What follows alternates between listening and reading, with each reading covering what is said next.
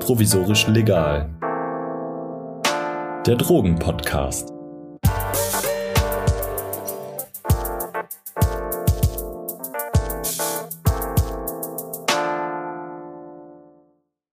Hallo, liebe alle. Provisorisch legal heute zum ersten Mal aus Rom, denn da wohne ich gerade für ein halbes Jahr. Und ich schicke gleich mal voran, technisch bin ich nicht perfekt ausgestattet hier. Ähm, und mein Zimmer ist auch relativ hellhörig. Aber ich gebe mein Bestes, dass sich diese technischen Mängel in Grenzen halten.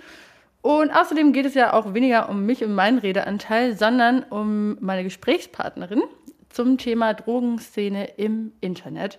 Und dafür habe ich Journalistin Isabel Bär eingeladen und ich freue mich sehr, dass du die Zeit für uns gefunden hast. Ja, ich freue mich auch total hier zu sein. Dein erstes Buch ist jetzt im September erschienen und es heißt Bis einer stirbt. Ähm, dafür hast du dir vier Jahre lang die Drogenszene im Internet angeschaut, also insbesondere Foren, in denen sich vor allem junge Menschen über ihren Konsum und neue Substanzen austauschen und auch über die Möglichkeiten, sich diese Substanzen irgendwie zu verschaffen.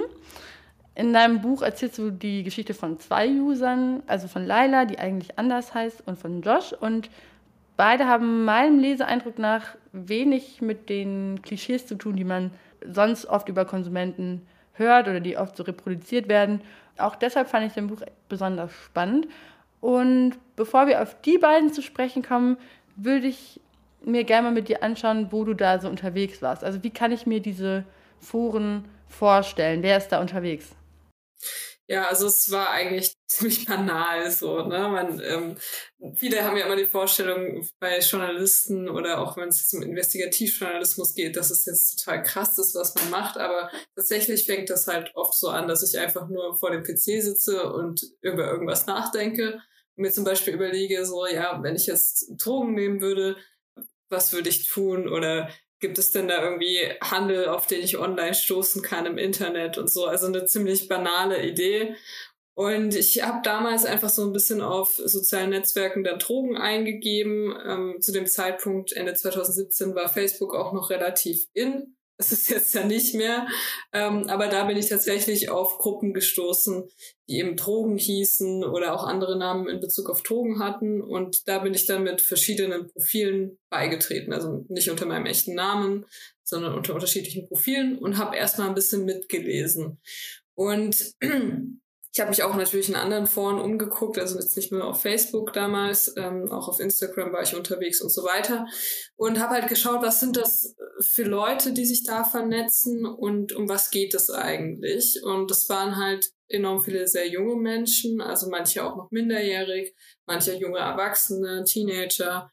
Und ähm, die haben sich eben ausgetauscht, was sie gerade so nehmen. Und man hat halt sehr krass gemerkt in einigen Gruppen, dass daraus wie so ein Wettbewerb entstanden ist. Also wer jetzt am meisten nehmen kann und so weiter. Und es wurden halt auch so Fragen gestellt, ja, kann ich das oder das nehmen oder das kombinieren und sterbe ich dann da dran? Und irgendwelche Leute haben dann halt was kommentiert, was nicht unbedingt immer so gestimmt hat und was zum Teil eben leider auch lebensgefährliche Ratschläge waren. Vor allem, weil das ja oft, diese Infos ja eigentlich auf nichts außer als auf Selbsterfahrung sich gründen, oder?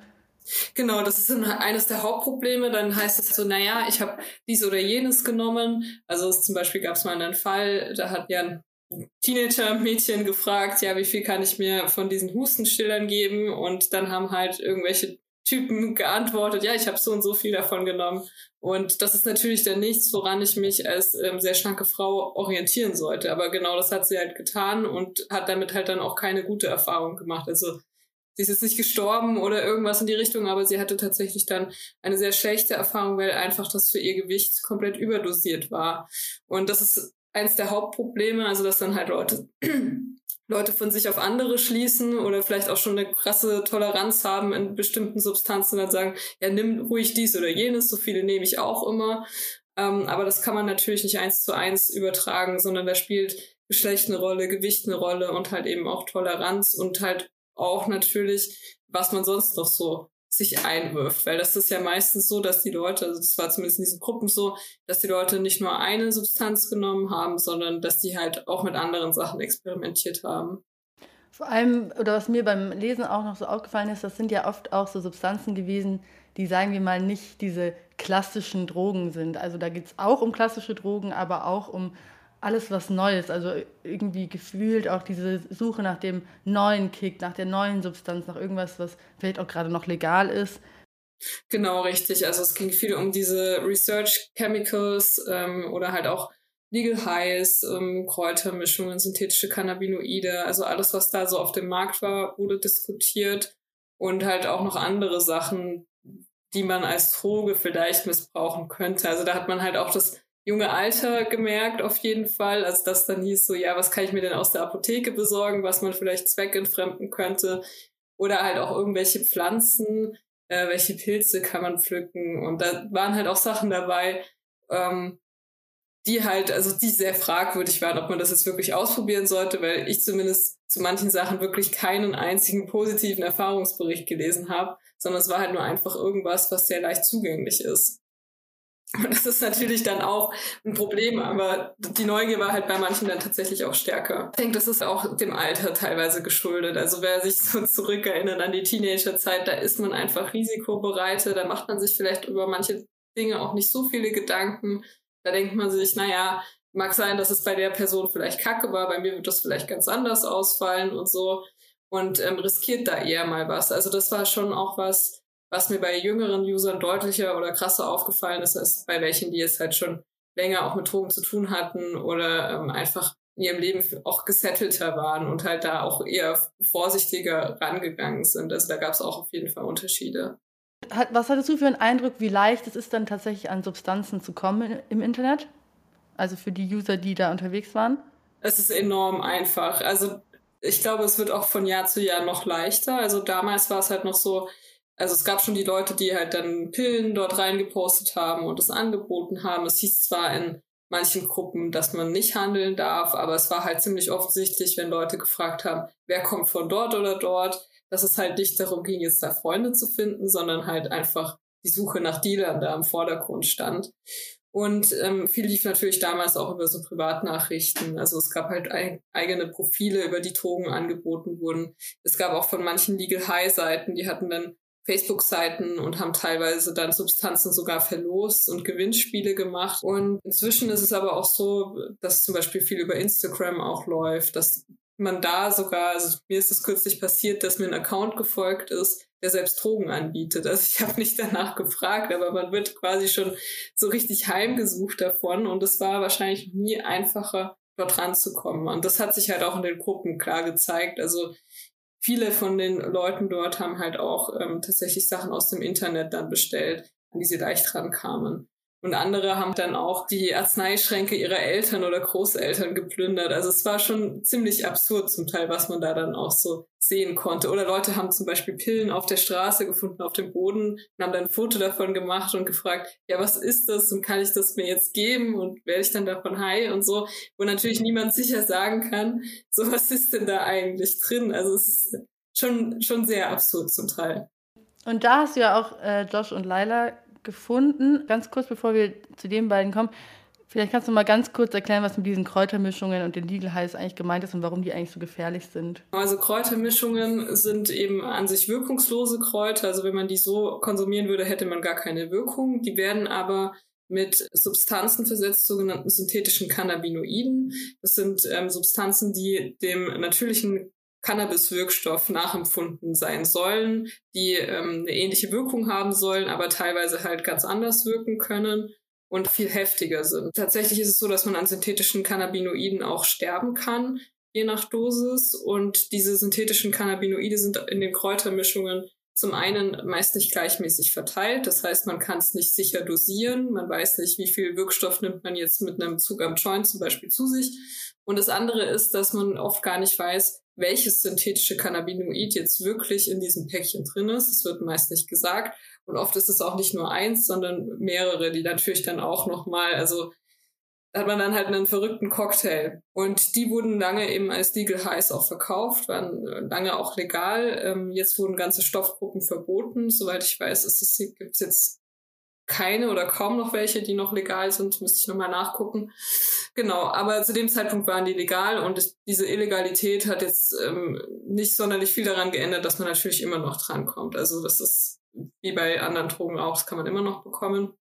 Und ansonsten gab es aber auch noch eben andere Legal Highs, beziehungsweise Research Chemicals, wie es hieß, also sogenannte ja, auf Deutsch übersetzt werden das Forschungschemikalien, die dann halt in bestimmten Stoffs angeboten wurden und da behauptet wurde, ja, das sei nur zu Forschungszwecken. Aber es war halt ziemlich klar, das sind Substanzen, die eine ähnliche chemische Struktur haben wie bekannte Drogen und womöglich halt auch ähnlich wirken und dass die Leute an sich selbst experimentieren und nicht irgendwie in einem Labor oder so.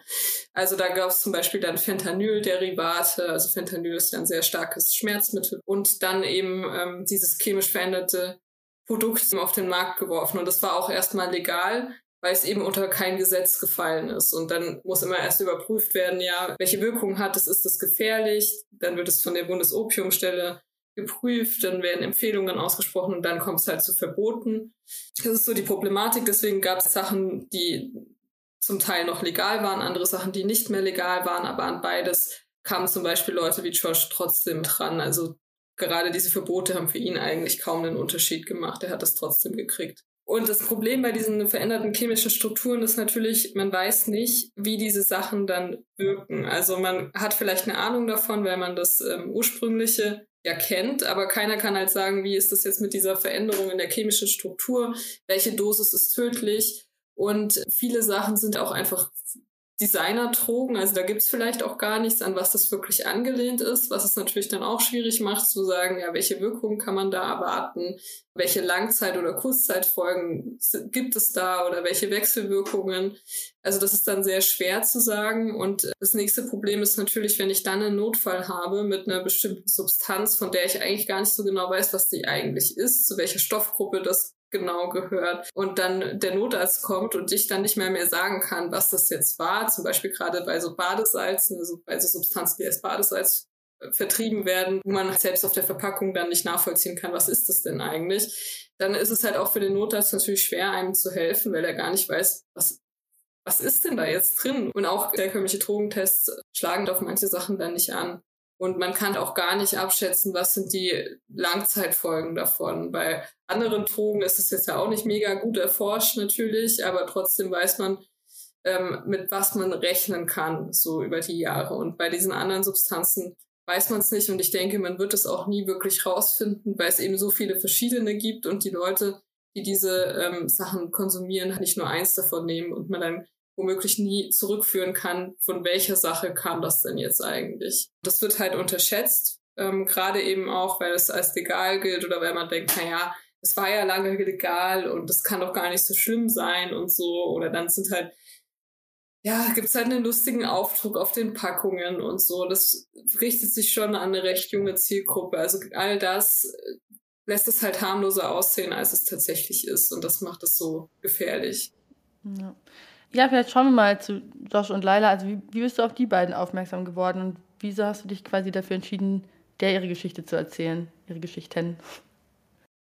Genau, es gab ja in diesen Gruppen einige Leute, die sich sehr wenig Gedanken über ihren Konsum gemacht haben. Also da war deutlich das Ziel so, ich möchte mich irgendwie betäuben oder ich möchte einfach mal alles ausprobieren und frage aber gar nicht oder hinterfrage gar nicht, was ich mir damit eigentlich antue oder was Safer Use betrifft. Dann gab es aber ein paar Leute, da hat man gemerkt, die haben ein krasses Fachwissen. Und das fand ich halt besonders interessant, dass da Leute unterwegs waren, die sich halt auch darüber hinaus mit Drogen auseinandergesetzt haben, mit den Sachen, die sie konsumieren. Und ähm, besonders aufgefallen ist mir da Josh, weil er immer wieder auch den Leuten Tipps gegeben hat, das solltet ihr nicht kombinieren. Ähm, er dann auch Fachbegriffe verwendet hat. Ich habe natürlich dann auch nachgeguckt, ob das so stimmt. Also alles, was ich nachvollziehen konnte, war auch so korrekt. Und habe mich dann ein bisschen tiefer mit ihm befasst, weil ich gesehen habe, er konsumiert selbst ähm, echt heftig und ähm, hat schon verschiedenste Sachen ausprobiert, also auch eine sehr große Anzahl, hat von sich selbst behauptet, über 200 Substanzen ausprobiert zu haben. Und irgendwann habe ich dann auf sein Profil geklickt und festgestellt, dass er gar nicht mehr lebt. Und das war für mich dann so auch der Ausgangspunkt für diese Recherche, weil ich dann wissen wollte, was ist passiert. Ich meine, es hätte ja auch sein können, dass er bei einem Unfall gestorben ist zum Beispiel. Ähm, und ich wollte dann eben rausfinden, was, was ist da vorgefallen und habe dann erstmal seine Eltern kontaktiert. Da wurde dann eben auch sehr schnell klar, dass sein Tod im Zusammenhang mit Drogen stand. Ähm, habe dann Freunde von ihm kontaktiert und dann ging es eben auch darum, mit welchen Leuten war er denn eigentlich online vernetzt. Und da ist mir vor allem Leila auch aufgefallen, ähm, weil sie eben auch zu Heroin ziemlich viel gepostet hat. Und ähm, ich habe verschiedene Freunde von ihm dann angeschrieben, also Online-Freunde. Die meisten hatten überhaupt kein Interesse dran, mit mir zu reden. Und Leila war eine der wenigen, die mir dann geantwortet hat. Und äh, ich glaube sogar die erste, mit der ich mich dann auch treffen konnte tatsächlich. Und das war auch so ein Treffen, das mir halt einfach nicht mehr aus dem Kopf ging, weil es so ein bisschen alles, ähm, ja, alles in Frage gestellt hat, was ich so über Drogen gedacht habe bis zu diesem Punkt. Weil ich halt in der Schule hatten wir zum Beispiel über Kinder vom Bahnhof zugelesen. Ich hatte da schon so ein bisschen ein Bild davon, was Heroin bedeutet und eine gewisse Vorstellung. Und dann saß ich ihr gegenüber, so eine Person in meinem Alter und habe dann gemerkt, irgendwie passt das für mich alles nicht so zusammen. Also das, was ich über Heroin gehört habe und das, wie sich eigentlich anfühlt, wenn man jemandem begegnet, der das nimmt. Und ähm, das hat mich sehr zum Nachdenken gebracht und war auch so ein Interview, das mich nicht mehr losgelassen hat. Aber erstmal war es tatsächlich nur so, ich habe einen Artikel am Anfang nur draus gemacht und da war Leila nur ein Satz.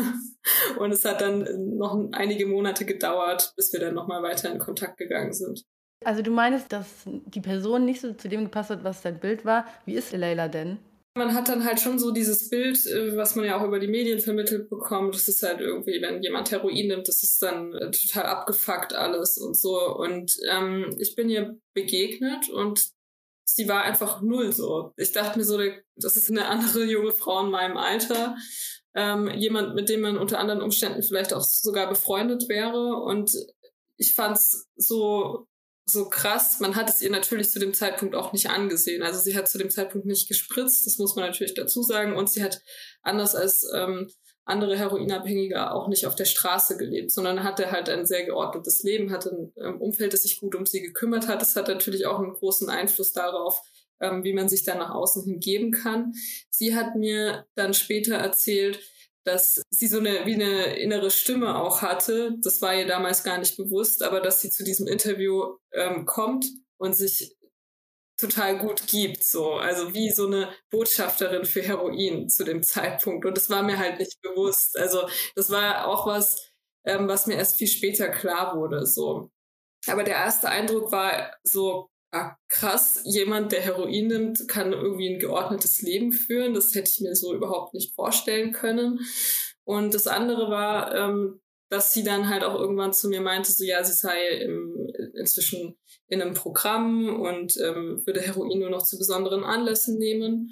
Und ähm, ein paar Minuten später meinte sie zu mir, ja, komm mit, wenn du mich konsumieren sehen willst. Und ich war halt komplett überfordert damit, weil ich damit nicht gerechnet habe. Und bin halt mit ihr mitgekommen und habe währenddessen aber versucht, sie davon abzuhalten, jetzt Heroin zu nehmen. Und ähm, habe das aber nicht geschafft. Sie hat gemeint, ihr Entschluss steht fest und da kann ich auch nichts dran verändern. Bin ich ihr halt hinterher auf die Toilette und sie hat vor mir dann Heroin ausgepackt. Und das war auch so ein Schlüsselmoment für mich, weil ich da gemerkt habe, es ist überhaupt nicht so, wie ich mir das vorgestellt habe. Ich dachte immer, es wäre total bedrohlich, wenn jemand vor mir Heroin auspackt, dass es total abschreckend ist. Und genau das war es nämlich nicht. Das fand ich so krass, weil ich mir auch dachte, wenn ich ein paar Jahre jünger gewesen wäre und das in einem anderen Zusammenhang passiert wäre, wäre die Gefahr total groß, dass da diese Neugier hochkommt und man sich denkt so, ja krass, was macht das mit ihr? Es hatte einfach nichts Abschreckendes. Sie sah nicht fertig aus, sie hat total normal auf mich gewirkt, so. Dann hat sie eben konsumiert ich habe da jetzt auch nicht eine größere Wesensveränderung oder irgendwas bemerkt. Ich hatte nur vorher festgestellt, dass ich nervöser oder unruhiger wurde, einfach wahrscheinlich, weil sie auch schon ein bisschen den Entzug gemerkt hat. Und danach war sie halt einfach wieder ruhiger. Aber es hat mir auch gezeigt, dass dieser Gedanke, den man ja oft auch in der Schule vermittelt bekommt, so, ja, wir müssen die Leute abschrecken, äh, wir zeigen es ganz schlimme Bilder von Suchtkranken oder wie die da in der Toilette sterben und so weiter. Das ist ein Gedanke, den ich sehr lange nachvollziehen konnte, inzwischen aber überhaupt nicht mehr, weil das Ding ja ist, wenn das so wäre, dass jetzt zum Beispiel jemand zu mir herkommt, der komplett fertig aussieht und mir Heroin anbietet, dann ist das natürlich die Gefahr, dass ich dann denke, ja, ist eine super Idee, mache ich jetzt, ist halt sehr gering. Aber die Realität ist ja, dass gerade wenn jemand ähm, noch nicht so lange in der Szene ist oder ein halbwegs geordnetes Leben führt, und man diese Person kennenlernt und sich vielleicht mit diesen Menschen anfreundet und gar nicht versteht, ich habe zu dem Zeitpunkt ja auch gar nicht verstanden, was Heroin für sie bedeutet, dass man dann überhaupt nicht, also dass diese Abschreckung gar nicht funktioniert, sondern dass man sich dann denkt, ja, okay, das ist ja überhaupt nicht so, wie man mir das gesagt hat und so schlimm kann es ja nicht sein, weil diese Person sieht überhaupt nicht so aus und kriegt ihr Leben trotzdem irgendwie auf die Reihe.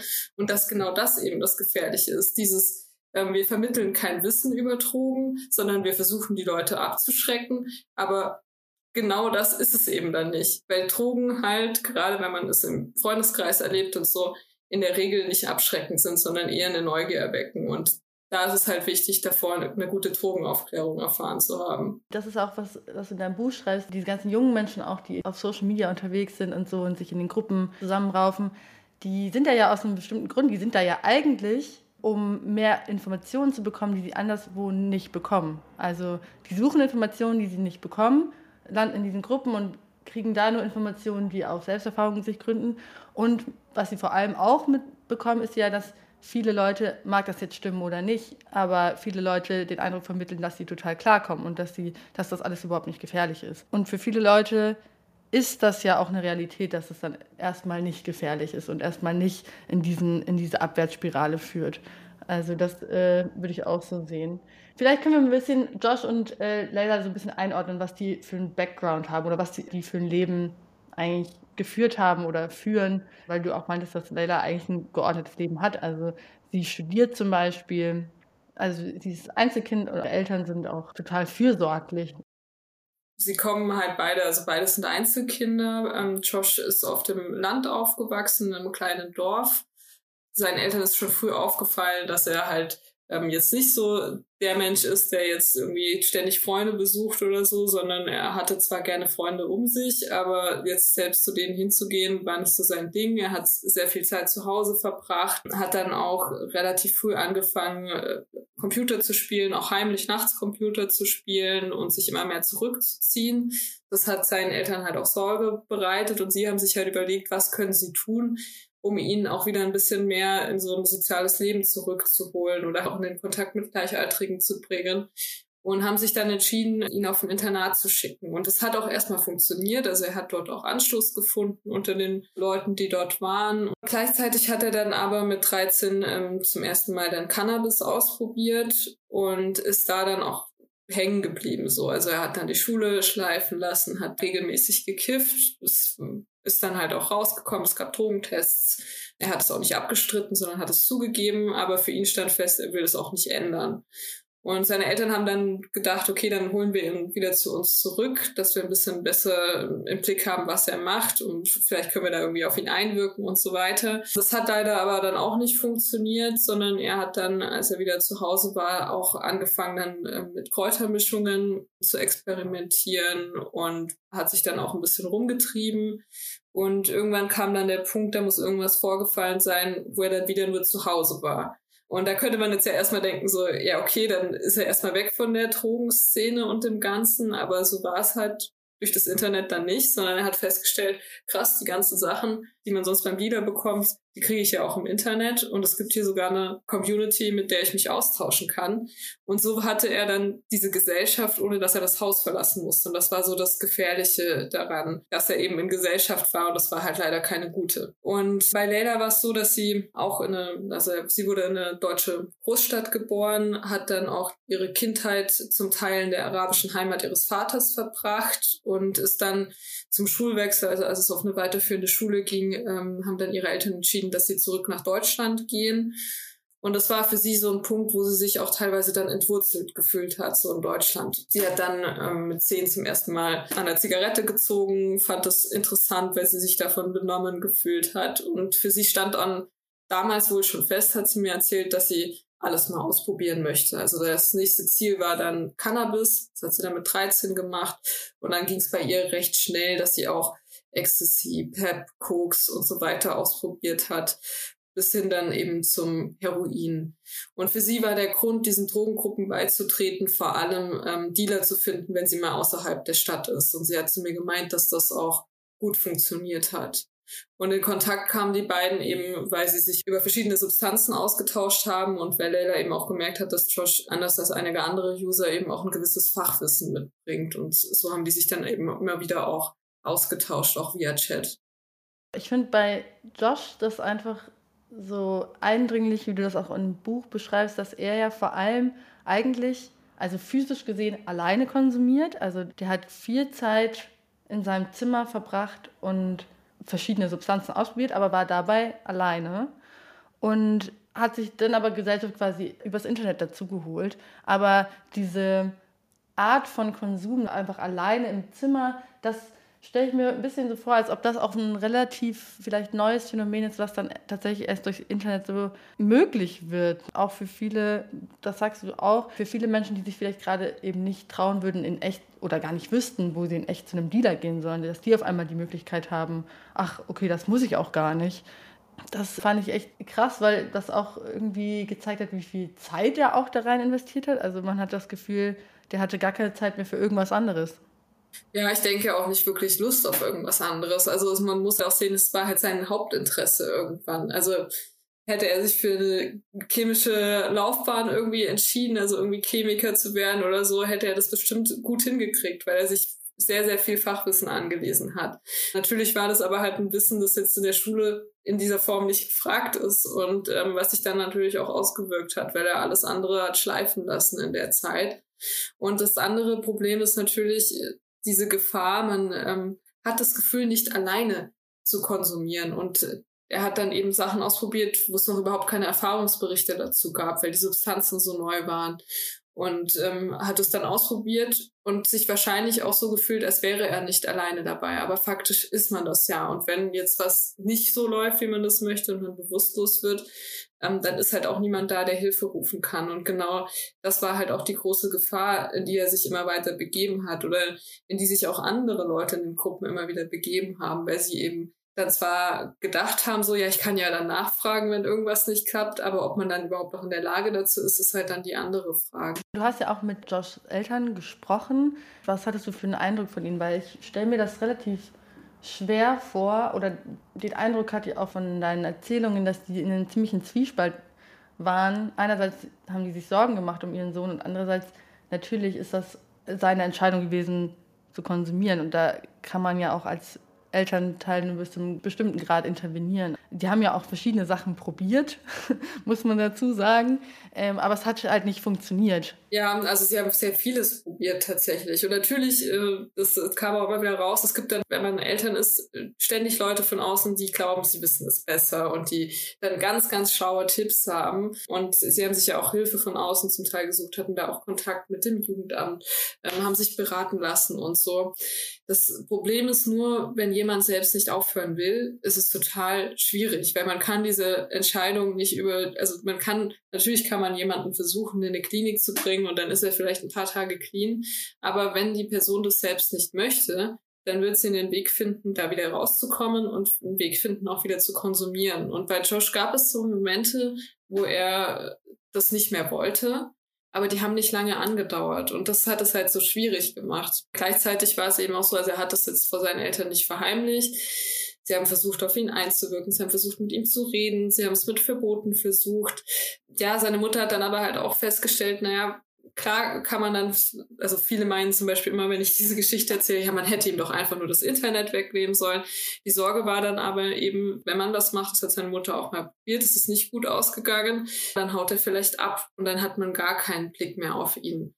An Internet zu kommen, ist jetzt auch nicht so mega schwierig, ja. Also das ist das ist jemand, also Josh war ja auch jemand, der auch ins Darknet gegangen ist und dort Sachen bestellt hat. Also da kann man davon ausgehen, der ist in der Lage, auch auf einem anderen Weg ins Internet zu kommen. Ob ich da, ob man jetzt da das WLAN im Haus abstellt oder nicht, ist ein ganz netter Gedanke, aber ich denke, wirklich nachvollziehen können das vor allem Eltern, die selbst in der Situation sind und daran verzweifeln. Weil solange das das Kind selbst nicht möchte, kann man vieles versuchen, kann man Sachen anbieten, kann man das Gespräch suchen, Hilfestellung geben und halt auch hoffen, dass vielleicht ähm, irgendwann die Einsicht kommt. Aber mehr kann man leider nicht tun, solange der Mensch das selbst nicht möchte. Ja, vor allem, also, wenn ich mich richtig erinnere, hat die Mutter von Josh ja sogar probiert, die rechtliche Vormundschaft für ihn zu bekommen, als er in der Psychiatrie war. Und das wurde auch abgelehnt. Und ich habe mir da den Satz rausgeschrieben, seine Eltern verzweifeln an der Situation. Josh braucht Hilfe, aber die Entscheidung darüber, ob er Hilfe bekommt, wird ihm, einem Suchtkranken, selbst überlassen. Das ist halt die Frage, wo ist da die Grenze? Also ab wann kann man jemandem diese Entscheidung vielleicht nicht mehr zumuten?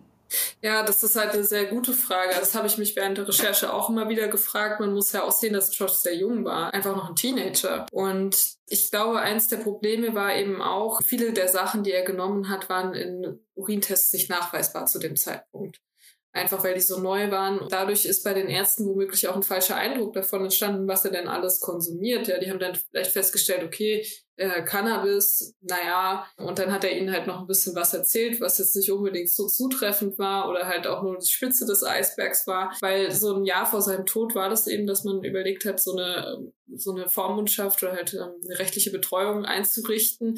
Und da hieß es dann eben, dass sein Zustand noch kein Ausmaß erreicht hat, dass das rechtfertigen würde. Wenn man sich aber seine Online-Posts anguckt, wenn man sich anschaut, was er konsumiert hat und in welchen Mengen, ist es für mich schwer nachvollziehbar. Aber ich glaube, diese Dimension Dimension war den Ärzten zu dem Zeitpunkt gar nicht bewusst. Und das macht es natürlich auch so schwierig, wenn man im Urintest nicht alles sieht, wenn man vielleicht diese Substanzen auch gar nicht kennt oder noch nie davon gehört hat und deswegen auch gar nicht einschätzen kann, wie gefährlich das ist.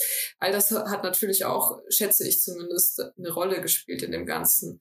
Aber die Frage bleibt natürlich schon, ab wann der Punkt ist, dass dann wirklich mal eingegriffen wird. Seine Eltern hätten sich das sehr gewünscht. Die Frage ist, wie lange hätte das dann auch angehalten, natürlich. Also hätte er dann, wenn man ihn jetzt dazu gebracht hätte, hätte das wirklich was gebracht, hätte er sich da vielleicht dann doch dazu bewegen lassen, mal seinen eigenen Konsum zu überdenken oder man vielleicht was verhindern können. Das kann man jetzt rückblickend natürlich nicht sagen, aber es war schon krass zu sehen, was seine Eltern versucht haben und wie wenig sie damit erreichen konnten. Und ich glaube auch, dass es einerseits natürlich gut ist, dass man Menschen nicht so leicht unter eine rechtliche Betreuung stellen kann, weil ich meine, sonst wäre ja jeder von uns irgendwie in der Gefahr, dass es einem passiert. Andererseits ist halt die Frage, wo ist der Punkt, wo es wirklich mal sinnvoll wäre, beziehungsweise gibt es vielleicht nicht auch noch andere Möglichkeiten, an Jugendliche wie Josh ranzukommen, weil da hieß es zum Beispiel auch, die Eltern haben mir erzählt, ähm, dass es dann teilweise, dass teilweise ihnen gesagt wurde, so ja, dem geht es psychisch schlecht, dafür sind wir nicht zuständig, wir machen nur den Entzug oder dass es dann hieß, ja, ähm, wir machen nur eine psychische Behandlung, aber der ist jetzt äh, noch irgendwie drogenabhängig, den können wir jetzt hier in der Einrichtung so nicht behalten. Also das wurde mir eben auch von den Eltern erzählt, dass das halt dieses, dass beides halt in der Gesamtschau betrachtet wurde, nicht so ähm, ihrer Meinung nicht so der Fall war. Mhm. Ich muss auch sagen, dass ich mich selber immer wieder erwischt habe, weil ich die Geschichte schon extrem fand oder auch den Konsum, den du so rekonstruierst von ihm, schon extrem fand, dass ich mich selber dabei erwischt habe, irgendwie nach Gründen in seiner Biografie zu suchen, warum und dann immer wieder festgestellt habe, so einen richtigen Grund, sage ich mal, gibt es vielleicht nicht. Ich fand das ja schockierend von mir selber auch, dass ich dachte, okay, muss es denn immer einen Grund geben? Also zumindest konnte ich das nicht nachvollziehen. Ich konnte ihn ja leider auch nicht fragen. Ich habe seine Freunde danach gefragt, ob er was erzählt hat. Da konnte mir auch keiner was sagen. Die meinten, da hat er nicht drüber gesprochen. Und ähm, da ich ihn selbst nicht fragen kann, kann ich das nicht so beurteilen. Ich denke, das ist so eine Frage, die kommt echt immer eigentlich oder fast immer so, ja, was war der Auslöser, was war der Grund? Weil natürlich gerade auch Eltern sich denken, ja, dann diese eine Sache muss ich dann verhindern, damit es meinem Kind nicht passiert. Ist, glaube ich, immer so ein Ding, weil man sucht diesen einen Grund oder viele suchen ja dann auch zum Beispiel im Verhalten der Eltern diese eine Sache, die die falsch gemacht haben, so dass man sagen kann, ja, deswegen ist das Kind so geworden oder deswegen ist er abgerutscht.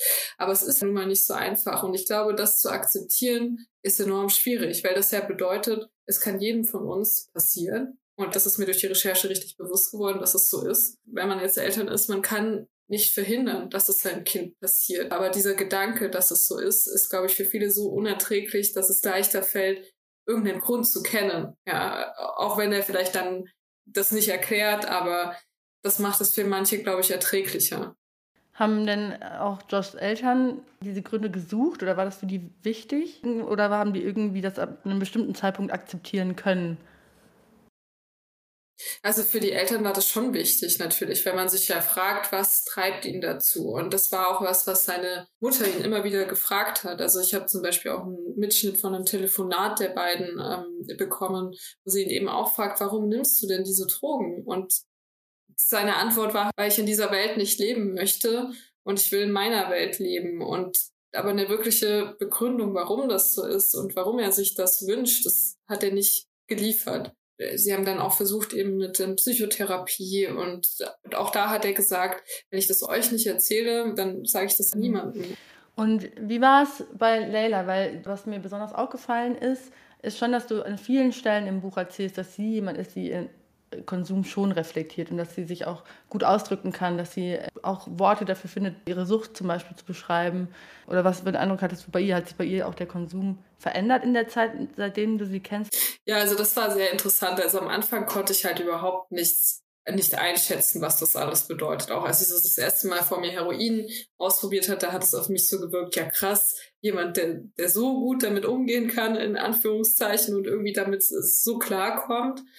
Ähm, je länger ich sie dann aber kennengelernt habe oder auch getroffen habe, desto mehr habe ich halt auch gemerkt, dass das nicht ganz so einfach ist, wie sie es da dargestellt hat. Also sie hat bei diesem ersten Treffen meinte sie zu mir, als sie das Heroin ausgepackt hat, das ist so super alltagstauglich und so, also fast schon wie so ein Werbeslogan.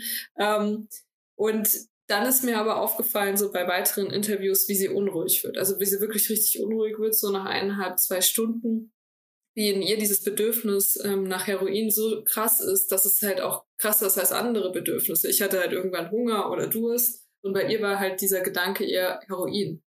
Und dass sie dann, während ich halt schon angefangen habe zu essen, erstmal aufs Klo verschwunden ist, um Heroin zu nehmen. Und da ist mir dann aufgefallen, okay, sie bezeichnet das als alltagstauglich. Aber eigentlich habe ich dann gemerkt in dieser Zeit, wie viel Freiheit ihr das raubt. Also, dass sie ja gar nicht mehr frei ist in ihren Entscheidungen so wirklich, weil es muss irgendwo ein Ort sein, wo sie konsumieren kann. Sie braucht die, die Substanz. Wenn es länger geht als eineinhalb, zwei Stunden, wird es schon sehr schwierig. Dann muss sie halt zwischendurch irgendwie Heroin konsumieren, sonst wird es für sie ähm, ziemlich schnell dann auch unerträglich. Und das war dann was, was mir dann erst über die Zeit bewusst geworden ist. Und ich glaube, auch ihr ist es so über die Zeit dann langsam bewusst geworden. Am Anfang hat sie noch so zu mir gesagt, ja, früher war das noch schlimmer, da habe ich noch viel mehr konsumiert und hat es immer so ein bisschen abgetan, dass es ja inzwischen nicht mehr so schlimm sei. Ich habe ihr das aber dann relativ schnell auch nicht mehr so abgenommen, weil ich ja gesehen habe, was es bedeutet.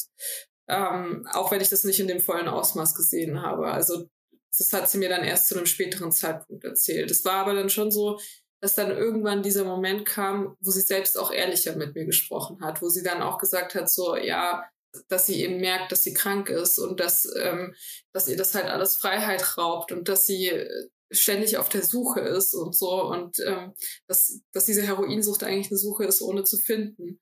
Und das fand ich dann schon sehr krass, weil da hat man dann gemerkt, sie fängt an, über das Ganze zu, nachzudenken und zu reflektieren. Und da hat es dann auch nicht mehr lange gedauert, bis sie zu dem Punkt kam, wo sie gesagt hat, ich dosiere jetzt runter und ähm, mache Meditation und versuche irgendwie vom Heroin wegzukommen. Und ich habe das erst, ja, mir gedacht, naja, mal sehen. Also das hat sie schon öfter gesagt, dass sie sowas macht und hat nicht ähm, auf Dauer gehalten. Das konnte man auch über ihre Online-Posts zum Beispiel nachvollziehen, dass sie da gesagt hat, ja, ich dosiere runter und so. Ähm, aber da war es dann tatsächlich so, dass ich dann an ihrem Wesen auch eine Veränderung gemerkt habe, dass sie auf einmal mir gegenüber offener wurde und auch viel mehr erzählt hat, also Dinge erzählt hat, die sie mir davor nie erzählt hat. Und da ist mir erst aufgefallen, ähm, wie viel sie mir eigentlich verschwiegen hat. Weil das kam gar nicht so rüber, weil sie sich so gut ausdrückt und ähm, dann so krasse Geschichten erzählt und so. Aber als sie dann wirklich angefangen hat, ehrlich auch mit mir zu sprechen oder halt auch Sachen zu erzählen, die ihr vielleicht davor unangenehm waren, habe ich erst gemerkt, wie viel sie mir nicht gesagt hat. Das heißt nicht, dass Leila davor nicht ehrlich zu mir war, sondern die Sachen, die sie mir gesagt hat, die haben schon gestimmt. Nur sie hat vieles eben nicht erzählt. Und das hatte mehrere Gründe. Das eine war natürlich, dass sie nicht so offen war, dass es ihr, glaube ich, auch schwerer fiel, als sie selbst noch mehr da drin steckte, so offen mit mir zu sprechen. Das wurde dann einfacher, als sie runterdosiert hat und als sie dann auch ganz ähm, aufgehört hat mit dem Heroin. Und zum anderen hat sie eben auch gemeint, dass ihr manche Sachen auch zu der Zeit gar nicht so eingefallen sind. Vieles kam dann eben auch mit dem Runterdosieren wieder so in den Sinn und ist ihr dann wieder eingefallen, ach ja, stimmt, das und das ist ja auch noch vorgefallen, das war ja auch noch.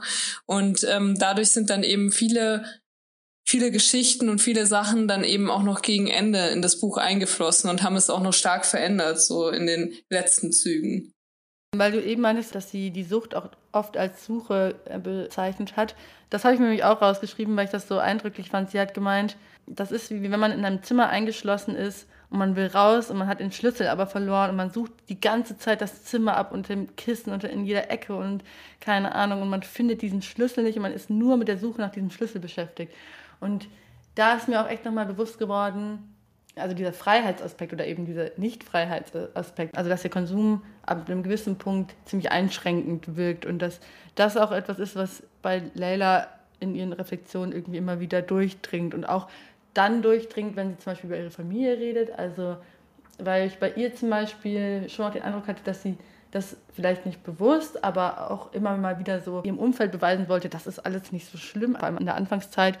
Und ja, dann zum Beispiel auch, also so als taffe Frau, als die sie rüberkommt im Buch auf jeden Fall, ähm, sagen wollte, ich habe das alles im Griff und ich, dass ich bin der Herr über die Substanz und so Ähnlich war das bei Josh ja auch ein bisschen, dass er ähm, immer wieder betont hat, wie sehr er sich damit auskennt und wie sehr er Herr der Dinge ist. Und dass das dann ab einem gewissen Punkt dann leider gekippt ist. Aber auf was ich eigentlich hinaus ja, wollte, denke, war, dass ich auch sagen, verrückt von war, dass Lailas Mutter als sie das gesagt, hat im okay, Interview zu mir, ich, ich weiß nicht, wie ich da den beiden gegenüber saß und es dann erst so darum ging, dass sie irgendwie, glaube ich, Ecstasy ausprobiert hat. hat und ich so meinte, okay, krass, damit hatte ich überhaupt nicht gerechnet. Und dann kam so, ja, ich habe ja auch Heroin probiert und es war so, was? Also, das ist halt was, was man irgendwie nicht erwartet von, von einer Mutter erstmal. Ähm, ich konnte ihre Beweggründe da schon nachvollziehen. Man muss dazu halt sagen, man entwickelt ja auch jetzt nicht direkt, nur weil man jetzt was einmal macht, eine Abhängigkeit in der Regel. Es dauert ja auch eine Weile. Und das andere war, dass Leila das natürlich auch sehr berechnend gemacht hat. Also als es da um Heroin ging, hat sie mir halt gesagt, sie hat ihr so eine kleine Menge davon gegeben, dass ihr klar war, dass sie diese Wirkung gar nicht spüren kann der Eindruck der Mutter war dann halt so, sie hat es ausprobiert, dachte sich so, ja, das wirkt irgendwie nicht, das ist einfach nur mega teuer, aber okay, gut, dann hat sie halt auch erstmal kein Problem damit gehabt. Bei den anderen Substanzen ist es natürlich so, sie hat zum Beispiel auch mal Kokain und Pep ausprobiert, da meinte sie so, ja, das sei wie, wie krass starker Kaffee für sie gewesen, dass sie natürlich von diesem einen mal ausprobieren und auch von einer relativ geringen Dosis ja gar keinen Eindruck davon haben kann, was das mit Leila zu diesem Zeitpunkt gemacht hat, die das da täglich konsumiert hat. Also das ist natürlich was, das kann man von diesem einen Mal ausprobieren nicht abschätzen. Und deswegen wird auch ganz klar abgeraten davon, sich von jemandem, der selbst ein Konsumproblem hat, überreden zu lassen, jetzt da das auszuprobieren, weil der einem natürlich nur zeigen will, ja, ist doch gar nicht so schlimm und so. Ähm, und das natürlich auch eine Berechnung ist und ähm, nicht die Realität widerspiegelt. Und das ja auch wiederum so ein bisschen das wieder bespielt, was wir eben schon angesprochen hatten, dass Leute, die den dann einmal konsumieren, merken, so, hey, ich bin ja jetzt noch gar nicht abhängig, dass das dass diese Abschreckungstaktik ja nicht funktioniert, weil die nicht aufgeht, weil die in ganz vielen Fällen eben nicht Realität ist. Ähm, mich würde interessieren, wie hat denn diese Recherche so deinen Blick verändert auf das Thema Drogen? Weil das sind schon zwei krasse Geschichten, würde ich sagen, und in der Logik auch relativ abschreckend, sollte man meinen. Trotzdem hast du dich auch dafür ausgesprochen, äh, in Interviews und äh, Gesprächen darüber, die ich gelesen habe und so weiter, eben äh, keine restriktive Drogenpolitik zu fahren, sondern eher liberaler damit umzugehen. Ja, also das ist echt so. Ich habe, glaube ich, noch nie bei einem Thema so stark meine Meinung verändert durch eine Recherche. Also das war echt krass, weil meine Einstellung am Anfang einfach war so, ey, das gehört alles verboten, so die Leute machen sich damit komplett kaputt und so. Und es stimmt, dass sich die Leute damit kaputt machen, auf jeden Fall. Nur das liegt nicht daran, dass was verboten ist, beziehungsweise es liegt zum Teil sogar daran, dass es verboten ist. Also das fand ich halt auch das Krasse. Das ist mir da erst bewusst geworden, dass eben Verbote nicht dazu führen, dass die Leute jetzt dann ähm, irgendwie Sachen nicht mehr machen, sondern dass sie sich noch eine viel größere Gefahr begeben.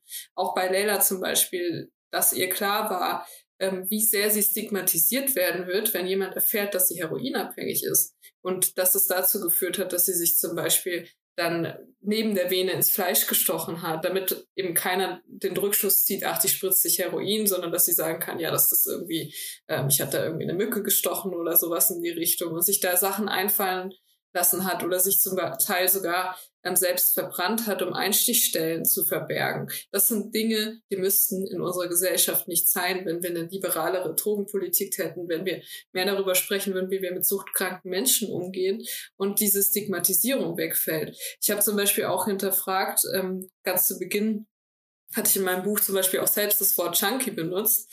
Ähm, das habe ich aber auch durch Leila hinterfragt, weil sie zu mir meinte, naja, es kommt halt einfach von Junk, Müll. Also dann dachte ich so, also sorry, aber ich kann so jemanden, ich, ich als jemand, der selbst nicht betroffen ist, sollte niemand anders so bezeichnen. Und das sind halt auch Begriffe, die haben sich so eingeschlichen, die werden auch in der Berichterstattung total übernommen. Ich habe dann auch mit Experten natürlich zum Thema gesprochen, mit Leuten aus der Suchthilfe. Ich habe mich mit vielen Konsumenten und Konsumentinnen unterhalten und habe dann eben verstanden, dass der Weg ein anderer ist. Und das sieht man ja auch an den Zahlen, also wie zum Beispiel in Portugal, ähm, wo man eben sieht, die Zahl der Drogentoten ist durch die Entkriminalisierung enorm gesunken.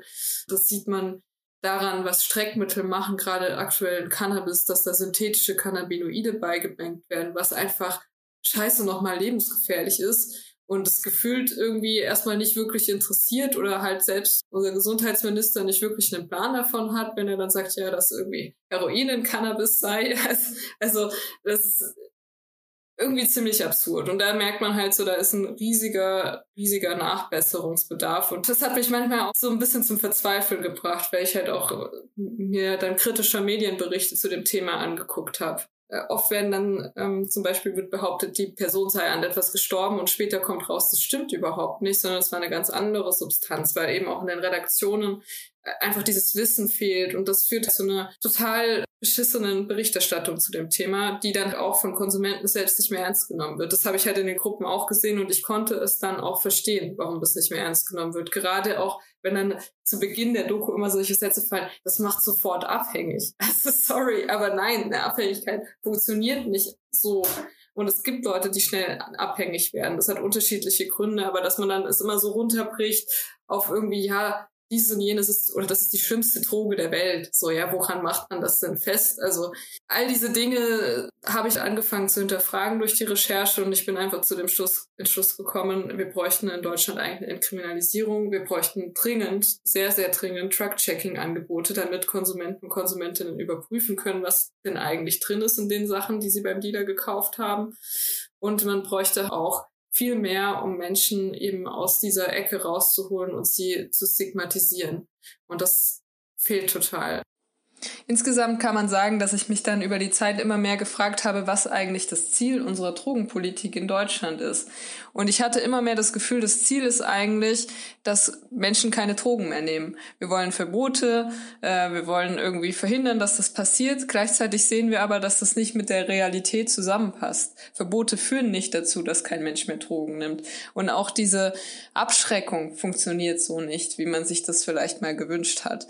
Und dann ist es doch eigentlich so, dass wir uns fragen sollten, was ist denn ein sinnvolleres Ziel? Und das wäre zum Beispiel, dass wir sagen, wir wollen, dass weniger Menschen an Drogen sterben. Wir wollen Menschen schützen. Und genau das sind Sachen, da könnte man locker Ansatzpunkte finden. Und da könnte man vieles verändern. Und da liegt noch ein sehr, sehr weiter Weg in Deutschland vor uns.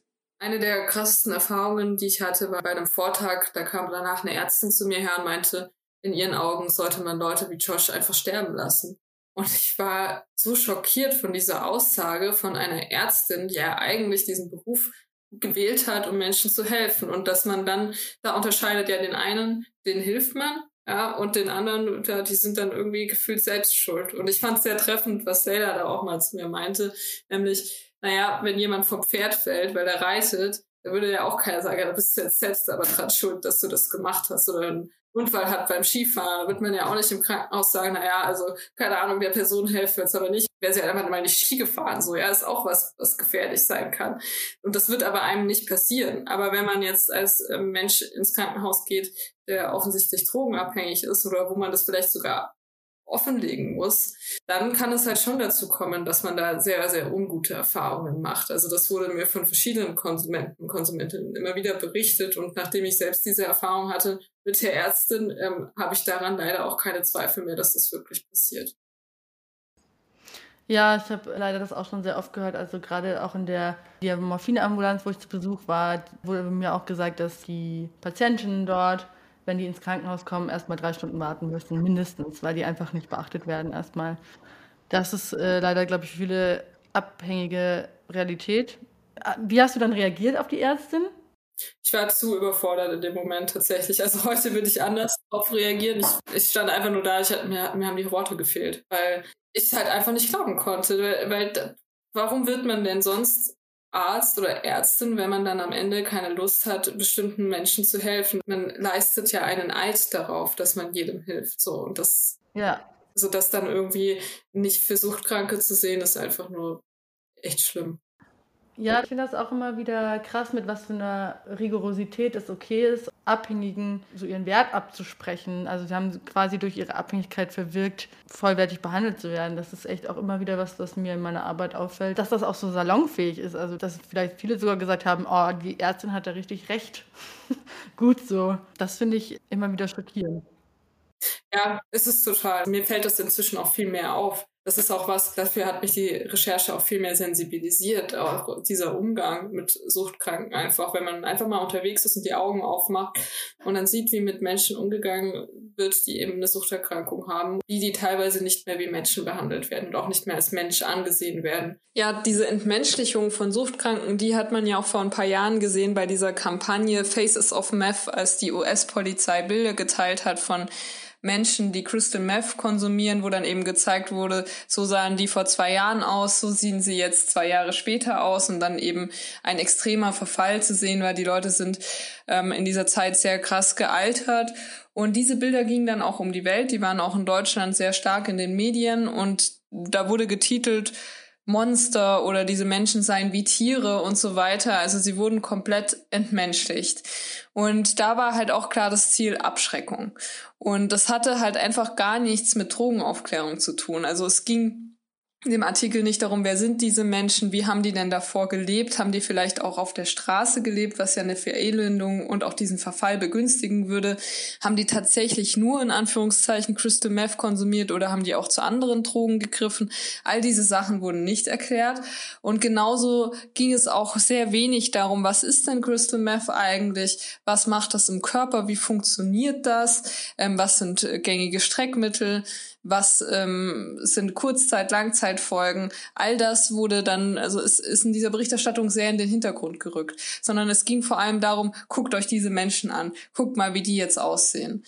Und gleichzeitig sollte man sich da dann aber fragen, würde man das Gleiche denn mit jemandem machen, der zum Beispiel seit 20 Jahren Zigaretten raucht und dadurch schwere körperliche Schäden entwickelt hat? Würde man diesen Menschen auch so hinstellen und ähm, dessen Fotos teilen und den als Monster bezeichnen? Oder würde man das machen mit jemandem, der ein Alkoholproblem hat und dadurch einen Leberschaden entwickelt hat? Würde man den als Tier bezeichnen? Und ich glaube, da ist die Hemmung einfach viel größer das zu tun. Während bei Menschen, die illegale Drogen konsumieren, diese Hemmung ähm, teilweise gar nicht da war, sehr lange in der Medienbranche. Und ich glaube, da muss dringend eben neu gedacht werden, weil man begünstigt mit so einer Berichterstattung natürlich auch dieses Bild ähm, in der Gesellschaft und auch diese Einstellung in der Gesellschaft gegenüber Menschen, die Drogen konsumieren und ähm, die eine Suchterkrankung haben. Und da muss dringend eben umgedacht werden und solche Bilder müssen hinterfragt werden, bevor sie einfach blind geteilt werden unter solchen Überschriften. Vielleicht eine letzte Frage, und zwar auch in deinem Buch erzählst du dann ganz am Ende, dass es auch deinen Blick auf deinen eigenen Konsum verändert hat, beziehungsweise dass du dann einen Blick auf deinen eigenen Konsum geworfen hast und dann so gemerkt hast, ja, eigentlich gab es auch mal eine Zeit, die vielleicht riskant war.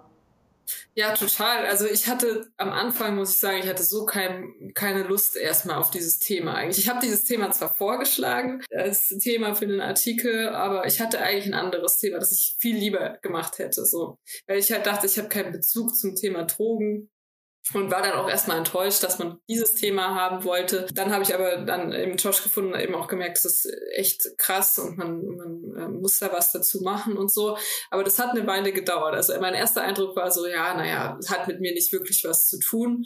Während der Recherche ist mir aber aufgefallen, nee, es hat total viel mit, auch mit mir zu tun. Nur ich habe meinen eigenen Konsum, also gerade als Teenager ähm, hatte ich ein Alkoholproblem, aber ich habe das nicht als Drogenproblem eingeordnet. Überhaupt nicht, weil Alkohol einfach so selbstverständlich ist. Dabei bin ich selbst fast gestorben daran. Also ich bin ähm, damals auf einer Klassenfahrt. Ich hatte enorm viele Probleme.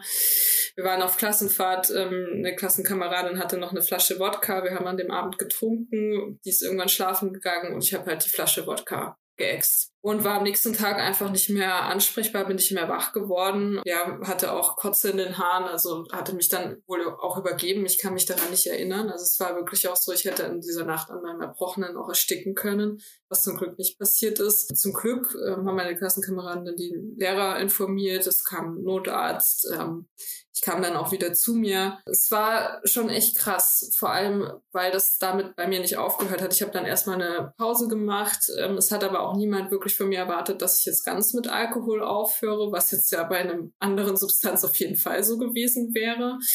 Ähm, man hat bei mir auch sehr viel mit ähm, Strafen dann damals an der Schule gearbeitet. Es ging in meinen Augen ziemlich wenig darum, was eigentlich mit mir los war, sondern vielmehr darum, ja, wie können wir jetzt da die Konsequenzen ziehen und so weiter. Und ich habe dann auch ähm, ein paar Monate später ist dann eben die Zeit gefolgt, wo ich dann wieder einfach angefangen habe, mich mit Alkohol zu betäuben, bis zu einem Maß eben, wo es dann auch klar war, ich brauche Hilfe und ähm, ich komme irgendwie überhaupt nicht mehr klar. Ich denke, gerade das ist was, was mir erst jetzt auch durch das Buch bewusst geworden ist, dass ich ein Drogenproblem hatte. So, und dass ich das vorher weil man Alkohol einfach so als, ja, das ist halt einfach in unserer Gesellschaft so. Auch dieses, ich bin fast gestorben, das habe ich auch nicht angesehen, als dass das eine Überdosis war, aber es war halt einfach eine Überdosis Alkohol, die hätte tödlich sein können. So, mir war schon klar, dass ich hätte dran sterben können, aber dass das wirklich mit Drogen zu tun hat, ist mir halt erst durch die Recherche bewusst geworden. Und auch andere Sachen, wie zum Beispiel, wie oft einem Alkohol angeboten wird.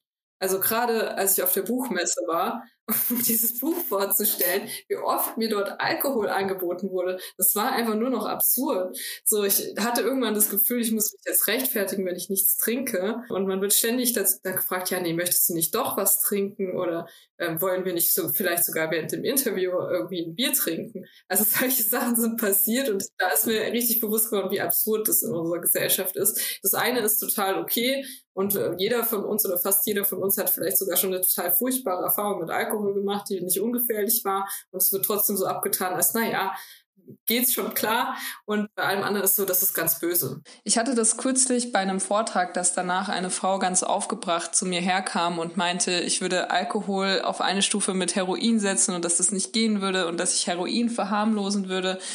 Dabei war es einfach nur so, dass ich während des Vortrags zwei wissenschaftliche Untersuchungen geteilt habe. Da ging es darum, was sind die Drogen, die den größten Schaden anrichten. Diese Untersuchungen aus dem Jahr 2010 beziehungsweise aus dem Jahr 2016 kommen zu ähnlichen Ergebnissen. Also unter den Top 4 ist jeweils Alkohol und Heroin.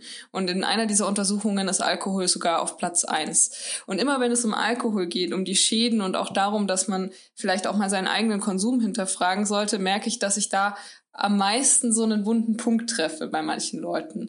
Und dass vielen einfach gar nicht bewusst ist, wie viele Menschen in Deutschland eigentlich an Alkohol sterben. Das sind über 70.000 jedes Jahr. Über 70.000. Das muss man sich vorstellen. Und trotzdem ist es so, obwohl auch die meisten von uns ähm, wahrscheinlich jemanden kennen, der eine Alkoholabhängigkeit hat oder der vielleicht auch in einem sehr ungesunden Maß Alkohol konsumiert, dennoch wird das nicht so als Problem wahrgenommen.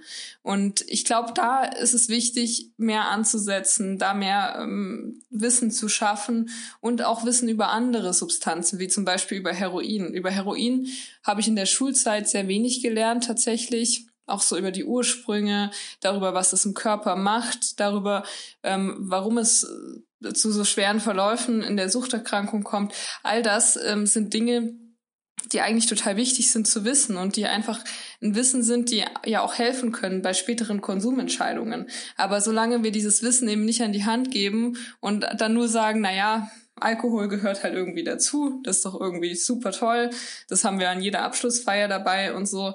Und alles andere, das ist total böse, aber wir erklären jetzt nicht, was es eigentlich im Körper macht und ähm, was es eigentlich bedeutet. Und da, da muss man viel mehr ansetzen. Und das merke ich eben gerade eben auch bei Vorträgen, wenn dann Leute sehr aufgebracht sind danach. Oder auch wenn ich solche Aussagen in Interviews tätige und dann erstmal eine ganze Welle Hasskommentare auf mich zurollt. Ja, das sehe ich auch so.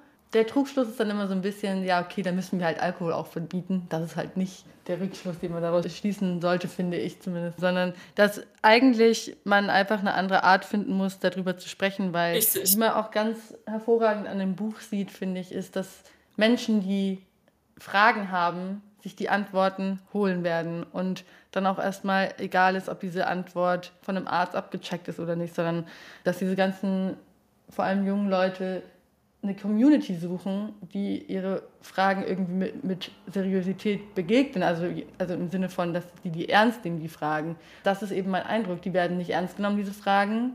Die Jugendlichen, die diese Neugier haben und so werden nicht ernst genommen. Deswegen suchen die sich halt diese Communities. Das finde ich ist auf jeden Fall was, was ich ziemlich eindrücklich fand, dass es in dem Buch auch gar nicht darum geht, abzuschrecken. Also viele Sachen sprechen auch für sich und wirken, glaube ich, schon abschreckend. Aber dass die Konsequenz, die du daraus ziehst, ja nicht ist, schau, wie schlimm das alles ist und was die sich alles angetan haben, sondern ja, dass man dem irgendwie begegnen muss. Ja, richtig. Also mein erster Gedanke war bei dem Buch tatsächlich, ja, es muss so abschreckend sein, dass kein, keiner der Drogen nimmt. So. Das war so mein erster Gedanke. Und dann habe ich halt auch mit Experten drüber geredet, weil ich dachte, die müssen mir jetzt sagen, wie ich das mache, dass das dann halt irgendwie dazu fühlt. Und die meinten mir so, also das ist ein totaler dummer Gedanke und voll der Bullshit. Und ähm, das wird so niemals funktionieren. Wenn das funktionieren würde, würde kein Mensch Drogen nehmen. Ja, da gibt es ja schon genug Leute, die das so versuchen und das funktioniert nicht. Und sie haben dann eben zu mir gemeint, was hilft, ist ähm, Safer Use Aufklärung. Und da war ich erstmal so, puh, also keine Ahnung, ob ich sowas machen möchte.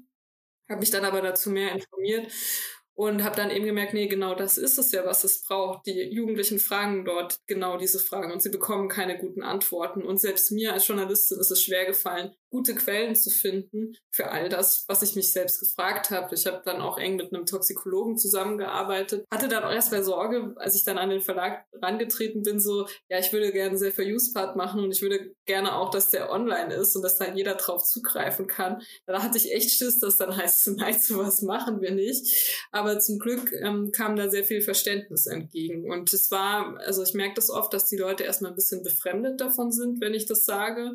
Aber meistens ist so, selbst Leute, die eigentlich eher eine konservative Einstellung haben, wenn man ihnen erklärt, warum man das macht und warum sowas sinnvoll ist und warum sowas sogar Leben retten kann oder halt auch verhindern kann, sich, dass sich Menschen mehr schaden als durch die Substanz selbst, dann kommt bei den meisten eben schon die Einsicht so, ja, ist doch ganz sinnvoll, das zu tun. Ja, ich würde sagen, das ist eigentlich auch ein ganz gutes Schlusswort. Ich bedanke mich mega für deine Zeit und für deine Offenheit, auch über deine eigenen Erfahrungen zu sprechen. Ich fand es super interessant und äh, freue mich, dass du da warst. Ja, hat mich auch gefreut. Danke. An dieser Stelle noch ein letzter Hinweis. Das Buch, das heißt Bis einer stirbt und könnt ihr überall kaufen, wo ihr auch sonst eure Bücher kauft. Ich kann es euch wärmstens empfehlen und bedanke mich nochmal und ich bin mir sicher, dass das auch nicht das letzte Mal war, dass wir miteinander gesprochen haben. Bis dann. Jo, bis dann.